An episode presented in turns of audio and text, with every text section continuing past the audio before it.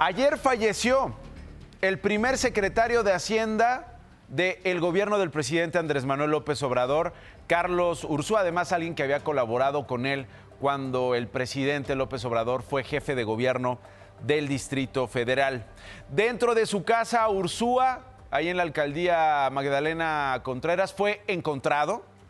La policía de la Ciudad de México fue alertada por la trabajadora en casa.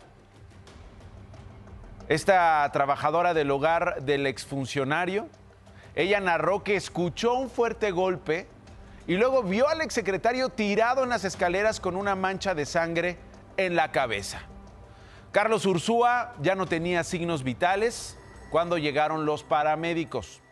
De acuerdo con la Fiscalía Capitalina, el médico del doctor Ursúa certificó muerte natural, por lo que no se inició una carpeta de investigación al respecto. Ursúa se convirtió en un duro crítico de la administración de López Obrador después de que renunciara en julio del 2019 al cargo, le decía yo, de secretario de Hacienda. En los últimos meses formó parte del equipo de trabajo del aspirante presidencial Xochitl Gálvez.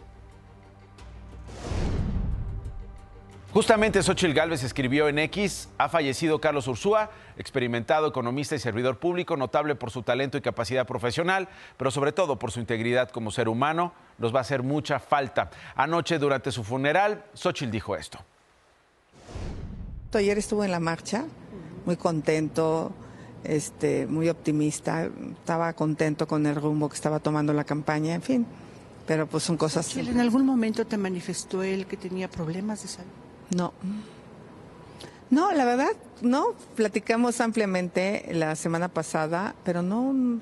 Digo, obviamente si hubiera sentido mal, no creo que hubiera estado ayer en la marcha.